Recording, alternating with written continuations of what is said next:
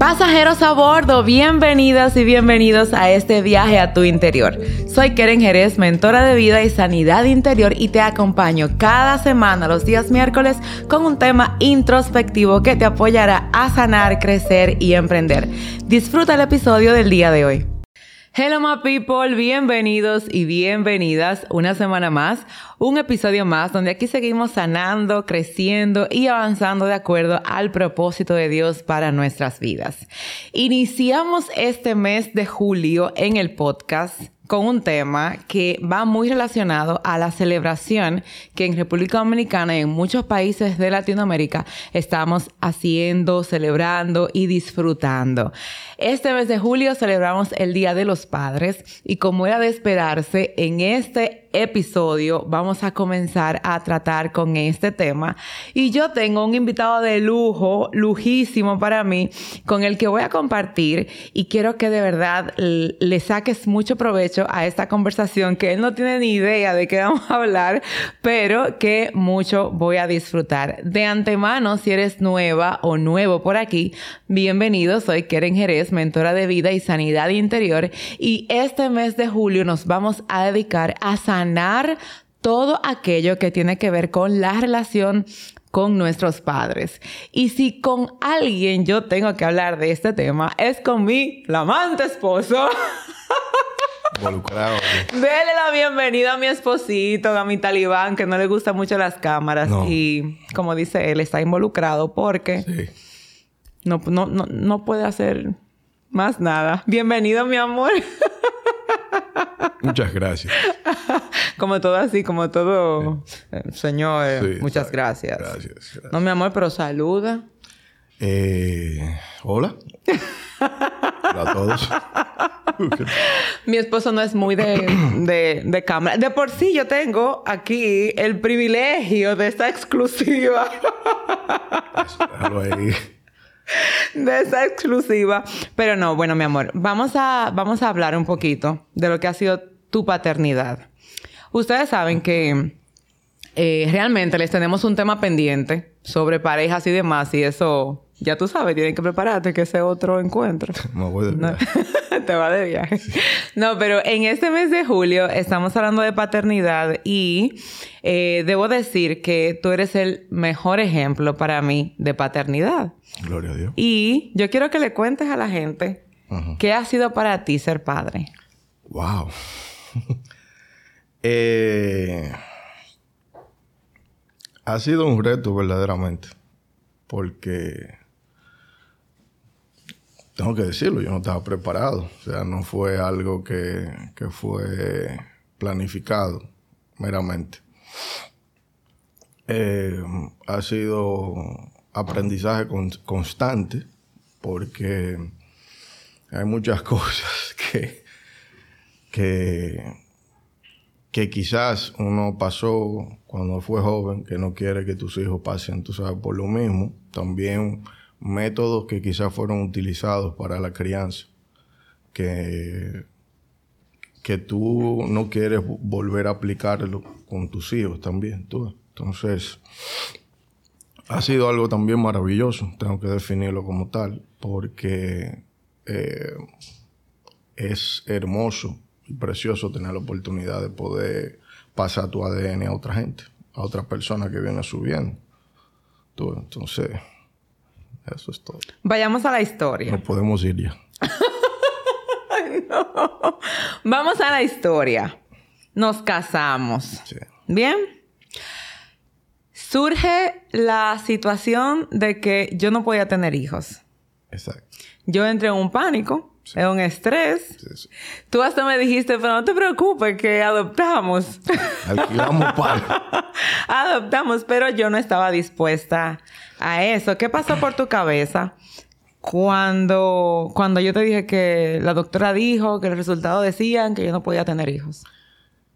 Eh, verdaderamente nada.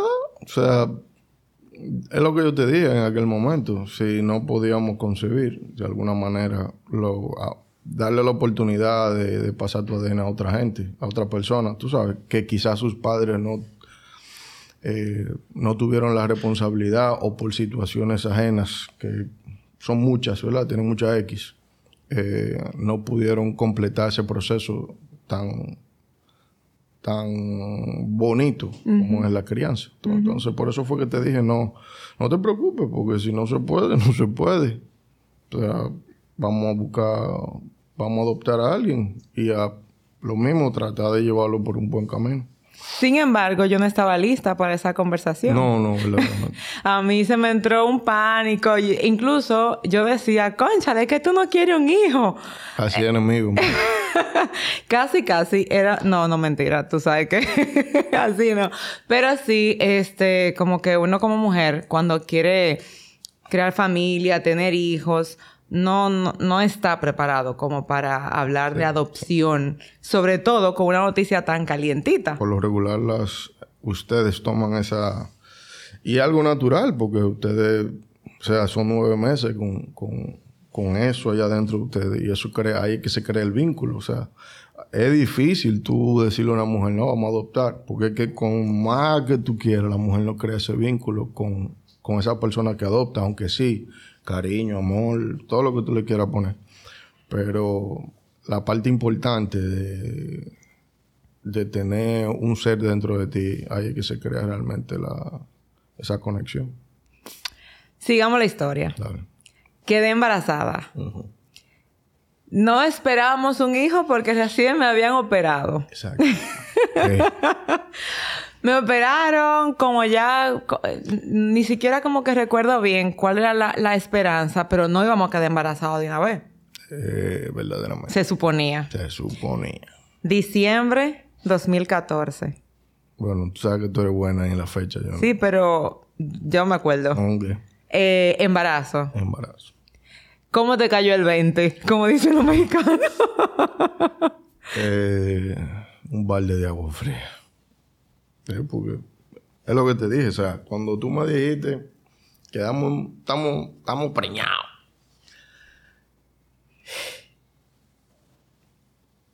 Fue como que, ok. Exacto. O sea, ¿qué voy a hacer ahora? ¿Tú ves? Porque eh, nuestra concepción, tanto, tanto el hombre como la mujer, nuestros, eh, nuestros roles son distintos. ¿tú sabes? Entonces, a la hora de que tú me dices, estamos embarazados, o sea, yo dije, bueno, no hay cual.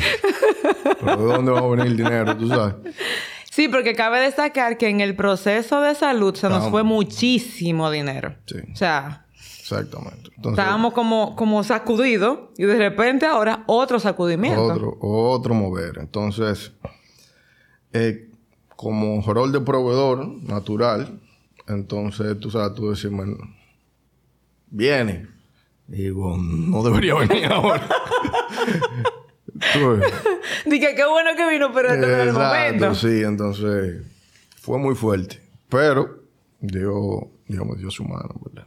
¿En algún momento pensaste echar para atrás? No, no, no. Inclusive, en sustos, cuando, cuando muchacho, eh, yo tampoco nunca dudé de que en que bueno, ahora ven para que te vea una patillita, toma. No, o sea, no, yo nunca pensé en eso. Eso nunca fue una opción. No, eso no. Si, si Dios lo mandó, o sea, ese, ese proverbio o ese adagio, como sea, dicen que lo que Dios manda de alguna manera te va a ayudar a proveer, eh, te va a proveer para que tú puedas sostenerlo. Yo no, tengo que ser sincero, yo no creía mucho en eso. Pero sí he visto la mano de, de Dios en mi vida de una manera que yo después digo, wow, bueno, ¿de dónde fue que salió eso? Dios proveyendo. Y tú diciendo eso entonces, mi amor, si de, si de, si Dios manda y siempre respalda, ¿tendrías más? No. Pero no, no, o sea, no lo vaya. salió del alma. Sí, sí, salió de todo mi ser. No, no, tranquilos que yo tampoco. La, la situación está es con lo accidentado que fueron. Tú sabes. Eh, quizá. No, en verdad no. En verdad no. en verdad no, pero sí no me opongo a la al que sí. A que pueda pasar. Exacto. Pero, no queremos que pase. Pero no queremos que pase. O sea, verdaderamente eh, es un proceso que te demanda demasiado. El que quiere ser papá. Claro. El que, quiere el, que, el que quiere vivir el rol de paternidad. El, que quiere ser padre slash papá. Tú sabes, el que quiere hacer las dos. No solamente procrear y soltar, sino procrear y después darle un seguimiento para que esa persona, hombre o mujer, se, se críe como hombre o mujer de bien. Entonces, pero si es simplemente para parir. Cualquiera. Cualquiera, ¿tú entiendes? Pero un proceso tan demandante como ese, en verdad, yo no. Si tú no estás dispuesto a. a dedicar de tu tiempo, dedicar de tu esfuerzo, dedicar de tus finanzas, dedicar de todo eso que tiene en conjunto con eso es muy difícil tú meterte en un muchacho, por decirlo así, tú sabes, como, sonaría en la calle. Simplemente por tener un muchacho y que, ah, sí, tengo una descendencia. Yo no se lo recomiendo a, ningún hombre, si así es que lo quiere hacer, que no lo haga. Ahora, si usted está dispuesto a guayar la yuca y que tu ADN de alguna manera pase hacia, hacia la generación siguiente, sí. Ok. El primer embarazo. Caleb. es que, señores, aquí tenemos los dos pichones y estamos aquí haciéndole señal. No, siéntense, porque esa es la paternidad y la maternidad también. Y aprovecho para decir, siéntense, por favor. Gracias. Eh, llegó Caleb. Caleb, eh, inesperado, pero milagroso. Porque, ¿verdad? Como que abrió la puerta a, a lo que antes pensábamos que no. Cuando comenzaron todos los procesos de salud que se puso la cosa difícil en el embarazo. Se puso muy tenso. Eso era cuesta, te levanta los pies, no puedes salir, no hagas eso, no hagas lo otro. Cuando llegó el momento de dar a luz, que no sé si recuerda que fue así igual de emergencia, que el corredero, ¿qué sentiste tú como papá y viendo que en cierto punto habían cosas que tú no podías solucionar. O sea, yo estaba dando gritos, eh, desesperada, y tú no podías hacer nada. O sea, tú estabas ahí como, vamos, tranquila. O sea, ¿cómo te sentiste tú en ese momento? Es un, un sentimiento realmente encontrado, porque uno como hombre no sabe. Quisiera como a veces, por ejemplo, pensaba, tú sabes, a veces me entraban esos esos flachazos como de, eh, de que alguien quisiera sentir el dolor que ella siente para poder por lo menos ver cómo te aliviaba. Pero realmente no, no, no hay forma, no, no hay forma como de tú poder decir, bueno, no, yo estaba tan preocupado como tú. Eso no es verdad. Eso no es verdad. O sea, es simplemente, es como un espectro es como que tú eres protagonista y espectador al mismo tiempo. Porque tú estás con... O sea, yo estoy contigo ahí, pero yo nada más te puedo decir, agárrame la mano. y, ya, pues. Y tú reventas del dolor. dame la mano, ven, por lo menos. Y orar, tú sabes. Pero no, había forma de poder como... Y cuando nos internaron a Caleb después que nació... Eh, que nos internaron ese mes. Debo decir que este, nuestros hijos ambos han tenido eh, situaciones de salud. Interesantes. Procesos interesantes de salud. Y Caleb, cuando tenía seis meses, lo ingresaron por un mes, ¿verdad? Y en varios centros médicos, eh, saliendo de uno literalmente en ambulancia hacia el otro. Tú como papá, que dicho sea de paso, nunca se despegó, ¿verdad? Y siempre estaba ahí haciendo toda la diligencia porque uno como mamá siempre se queda... Hicimos lo posible, ¿verdad? Siempre se queda como con, con el bebé. Pero tú como papá, ¿cómo fue, cómo, cómo fue Juan Miguel en ese mes? Porque nosotros no estuvimos juntos más que cuando tú podías entrar a la clínica. Eh, bueno, ese fue un proceso donde, donde meramente yo entiendo que ahí yo rompí la barrera de, de padre a papá. porque en verdad que fue un momento como donde estaba apretado todo. No, o sea, no había manera de poder definirlo. Estaba muy oscuro. Ves, el camino. Y, y, tengo que decir lo que fue Dios como que nos llevó hasta, hasta la pared oscura de que ahora qué vamos a hacer ya. ¿Tú Pero tengo que decir que ese fue realmente el proceso. Ese fue esa, esa experiencia fue la que realmente detonó el, el como personalmente como papá subir de nivel. Porque sí, o sea, yo estaba pendiente de muchacho. Sí, yo estaba pendiente de, de que no le faltara nada. Pero como que... Sí, soy padre. Pero a la hora que ya yo como que llego al trabajo, pienso en eso, me voy a dormir, pienso en eso, oro y estoy en eso, tú sabes. Como que mi ser dijo, no, man, ya esto es más, es más. O sea, se, en este proceso tú tienes que dar más. ¿Tú ves? y, y, o sea, por más que yo pueda definir otra, otra cosa que, que haya pasado por mi mente, esa es la única que te puedo decir realmente que, que sucedió en mi vida. No, pero yo tengo otra que está en mi mente. ¿Cuál? Cuando... En el peor momento de desesperación. no vaya para allá. Cuando fue de tu boca que salió. Ah, sí. Vamos a entregárselo a Dios.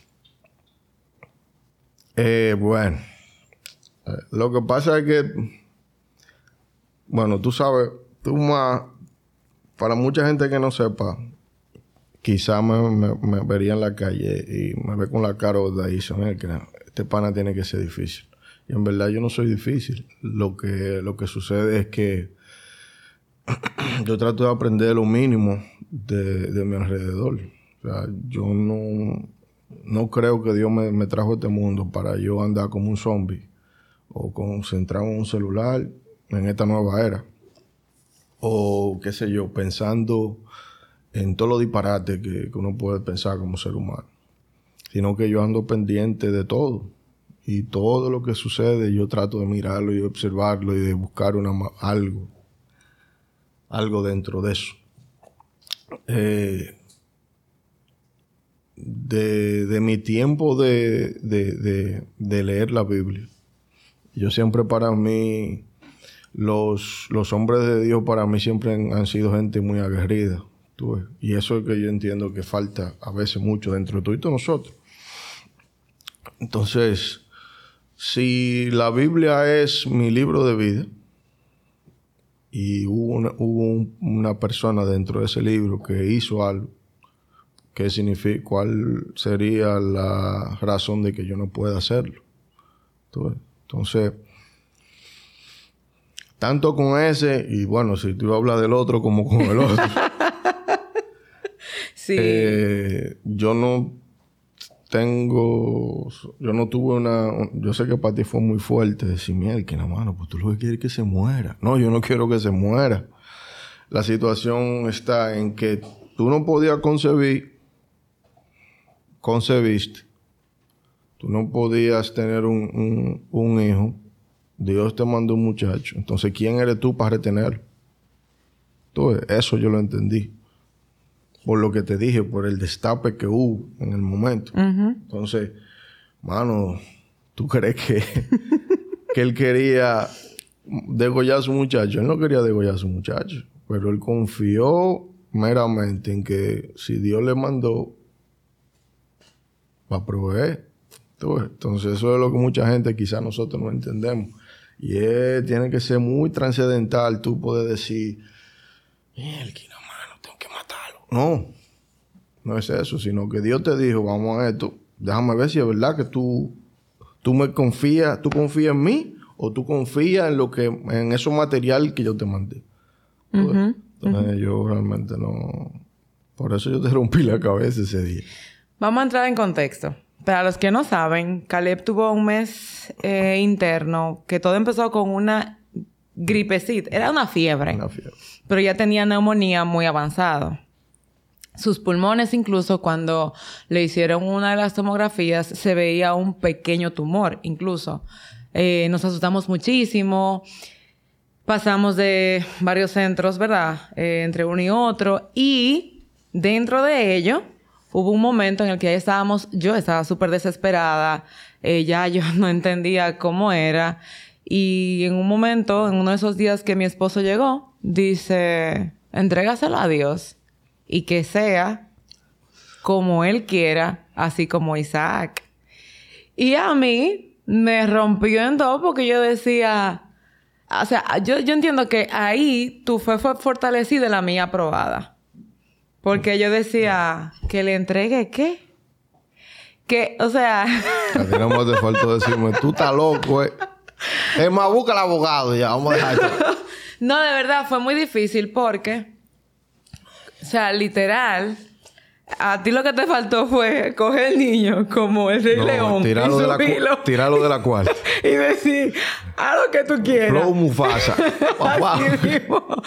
eh, eh, y, y, para mí fue probado. Incluso, yo digo, el, el momento más difícil en el que yo me he visto con la fe en juego a lo máximo. Mira, ni por dinero, ni por casa, ni por trabajo ni por mi propia salud.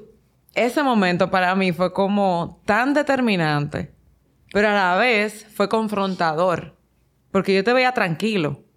O sea, probablemente tú tenías tu, tu propia situación por dentro, pero yo te veía tranquilo. Y fue como, entregárselo a Dios. Eh, incluso me cuestionaste en un punto, tú no eres una mujer de fe. Y yo dije, sí. No, recuerdo. yo dije, sí, yo soy una mujer de fe. Pero, eh, ¿qué, tan, ¿qué tan retador fue para nosotros en ese entonces? Y sobre todo para mí fue muy confrontador que, que tú tomaras esa decisión. Fue como, tú sabes que no vamos a luchar más. Incluso creo que pocos días después tomamos la decisión de sacarlo de la clínica. No, ¿te acuerdas que prácticamente nos lo estaban declarando que no íbamos a llevar un bagazo? Era? Exacto, sí. Dije porque se me muere en la mano. Exacto. Sí, porque cuando, por lo menos aquí en Dominicana, imagino que en sus países también, si tú estás interno y tú decides que te den de alta, tú eres responsable de lo que pase. De lo que pase después de. Y a nosotros nos dijeron, bueno, ustedes, si ese niño se muere, va a ser por su responsabilidad. Nos pusieron la cabeza así de grande. Y a la semana. Ah, mi papi. Sí, no, no, eso, eso fue muy. Todo el, mundo, lo que yo Pero a la semana él estaba bien. a las, o sea, bien en el sentido de que ya estaba bastante recuperado versus lo que estuvo todo, lo que... todo ese mes. O sea, fue como ok, confiaron en mí. de verdad, fue como, ah, me lo entregaron. De verdad, de corazón, ok. Yo le voy a demostrar a ustedes ahora quién es que cuida Yo inclusivamente me sentí como King Kong un par de veces. Estaba dando en el pecho. ¿Por qué se muera? mucha gente me decía, pero varón, ¿y qué fue? Digo, no, mano, es que estamos siendo ya... Nuestra humanidad está, está le está haciendo fuerza a lo que, a lo que Dios quiere hacer. Entonces, no podemos tener eso. Ya, yo no. Si, si Dios me mandó a ese muchacho y, por, y se lo quiere llevar de esa manera, porque se lo lleve. Pero yo no puedo estar tampoco forzando algo que Él me mandó, porque no era yo que estaba diciendo, bueno, ahora sí vamos para acá, que vamos a buscar el muchacho. No, no, fue así. O sea, llegó.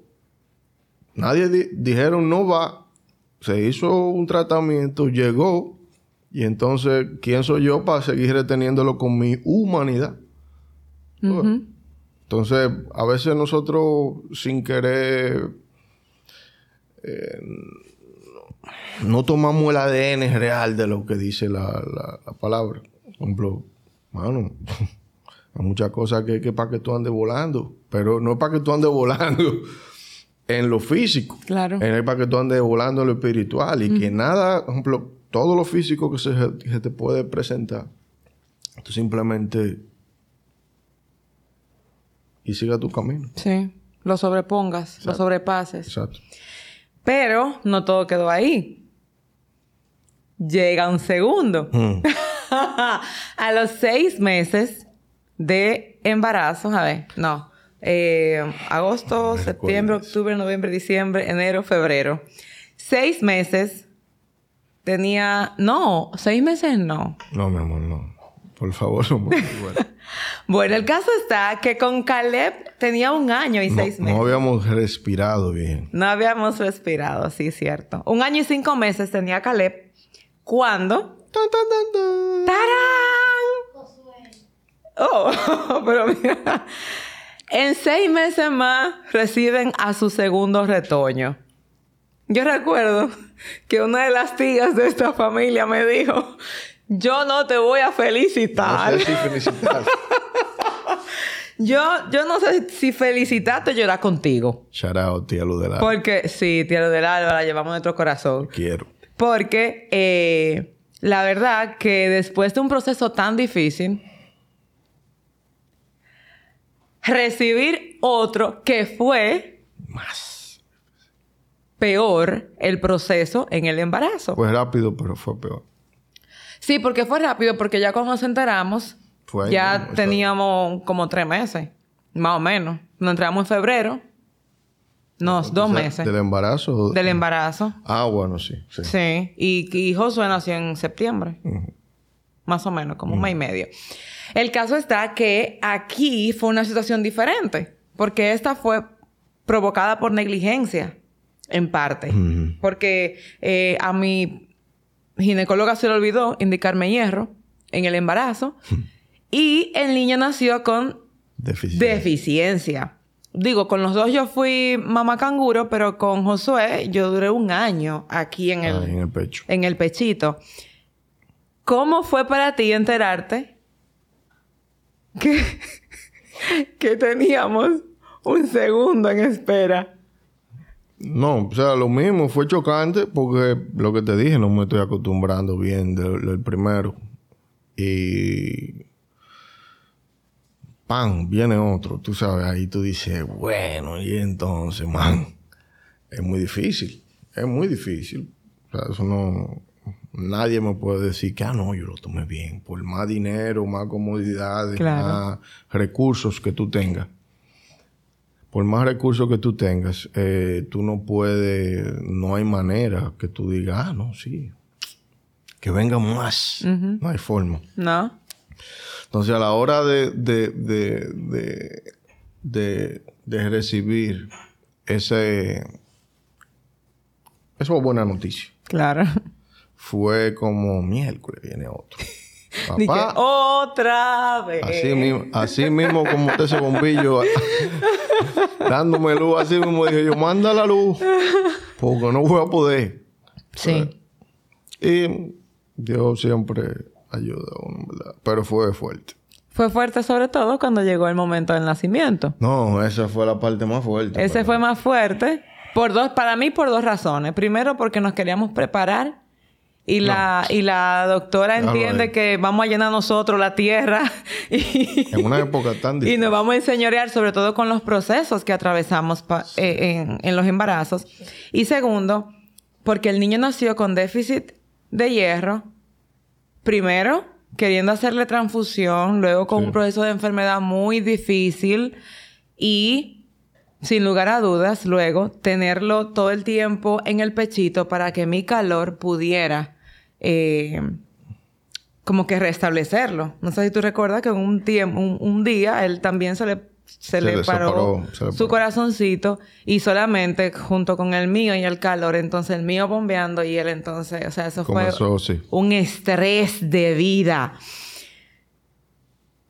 De acuerdo a esas experiencias, porque ahora que estamos respirando, cabe, cabe Sí. señalar, respirando de, de la salud, pero entrando en el proceso, aquí estamos, señores, haciendo más, más señales que un tráfico. Siéntense, vamos, recojan, porque eh, en esta temporada es otro proceso. Ahora es aquíétense, dejen tranquilo, vamos, pero por lo menos con la salud estamos ya como que saliendo del saliendo como de esa de ese proceso difícil. En resumidas cuentas, en estos casi ocho años de tu paternidad, una palabra con la que tú lo describas, una palabra. Una. Una palabra con la que tú describas paternidad. ¿La puedo combinar? No. Eh, wow. Está bien, dos. Pero no, más. Está bien, con una, con una. Una, ok. Eh, maravilloso. Wow. Porque que te maravillan, te maravillan, tú sabes, te maravillan en todo. Te maravillan en tu aprendizaje, te maravillan también cuando se portan mal. te maravillan en todo el sentido de la palabra. Cómo te absorben, cómo te... Cómo te copian. Cómo te copian, cómo te exigen, cómo de alguna manera también eh, te reclaman que tú veas lo que ellos están aprendiendo de ti. pues, entonces, por eso lo, lo, definiría así, maravilloso. Un consejo para nuevos padres, mirando a tu cámara ahí directamente. ¿Cuál, de ellas? Eh, aquí. Allí. Un Caleb, siéntate por favor. Señores, esto es en vivo, ustedes lo saben. Este, y eso es parte de la paternidad. Yo no, yo no puedo aquí ocultarles el hecho de que está fuerte la cosa en esta temporada. Mirando aquí, a esta cámara, un consejo ah. para los nuevos padres. Eh, bueno, lo primero es que confíen en sus mayores. En el sentido de que yo no tuve la oportunidad verdaderamente de, sentarme a buscar un consejo de cómo hacerlo. Pero siempre, siempre hay una persona. Por eso no, no, me voy directamente como a su papá o, a... Siempre hay una persona, un tío, un amigo, alguien cercano que puede darte darte ese consejo. Eh, si no están buscando de Dios, busquen de Dios, que esa es otra parte también que, nos ayuda. Y te dirán, bueno, ¿y por qué no pusiste a Dios primero? Eh, no puse a Dios primero porque Dios está en todos los lados, mano. Entonces, desde que tú, desde, desde que tu corazón te palpita algo, es porque Dios lo está haciendo. Entonces, eh, eso es, por eso lo pongo de esa manera. Y tercero, señores, sean sinceros con ustedes mismos, no, no quieran tener un muchacho por tener un muchacho.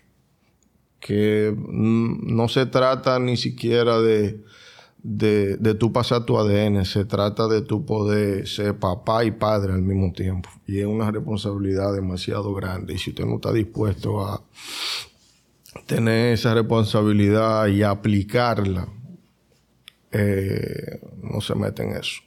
Mejor ponga un negocio, un colmado, no sé, un puesto de paleta, venda china. No, en verdad, haga algo con su vida, pero no se mete en muchachos, en verdad.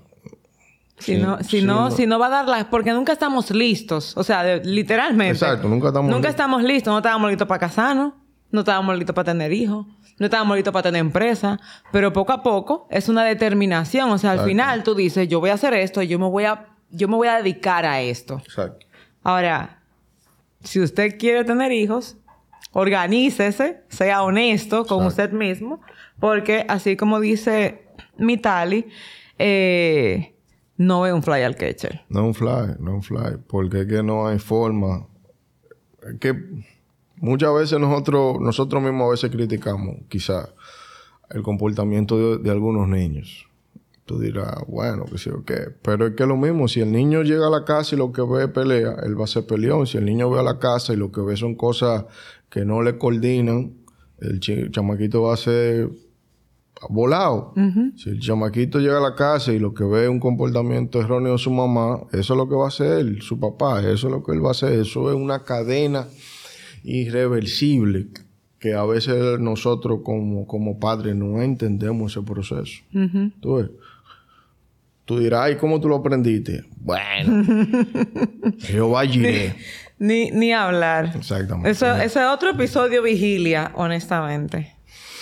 Pero sean sinceros, sean sinceros sobre todas las cosas a la hora de, de de entrar en esa empresa, porque esa es otra subdivisión dentro de una empresa familiar, la de los hijos. O sea, si usted se va a meter, muchacho, póngase de acuerdo primero con su pareja y los dos estén dispuestos a, a poder decir no, tengo que cuidar a mi muchacho o no, tengo que hacer esto o no, porque el matrimonio es una empresa. Claro. O sea, si yo no me puedo poner de acuerdo contigo, no, no vamos a poder lograr nada. Entonces, el muchacho no es tuyo solo, es mío también. Porque es muy bueno cuando tú tienes los millones de, de chanflín. Ah, sí, ese es mi muchacho. Pero si no hay nada, entonces no, no es mío. No, yo tengo cómo mantenerlo. Pues entonces, ¿para qué te metiste en eso? ¿Para qué lo procreaste? Pero ese es otro tema, porque nosotros vamos a hablar de matrimonio No, no, muy ya pronto. yo me voy. De Vamos a, viaje. hablar, vamos a hablar de matrimonio y de noviazgo muy No, pronto. Claro que sí.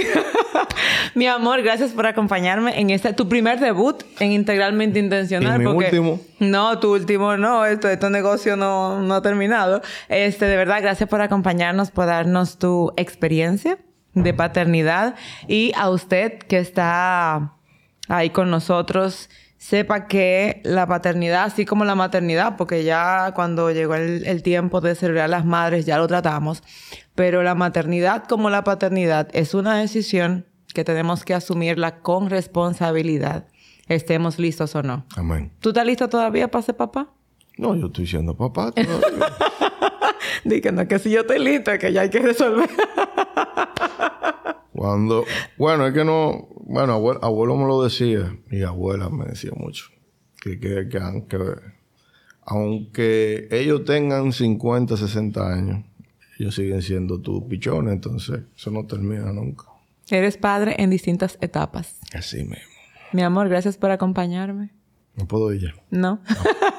Gracias a usted por estar aquí con nosotros en este episodio. Espero que te haya aportado en algún punto y que, y que quiero aclarar algo, todo este mes vamos a estar hablando sobre sanar todo vínculo que tiene que ver con papá. Hoy escuchamos la experiencia de mi talibán.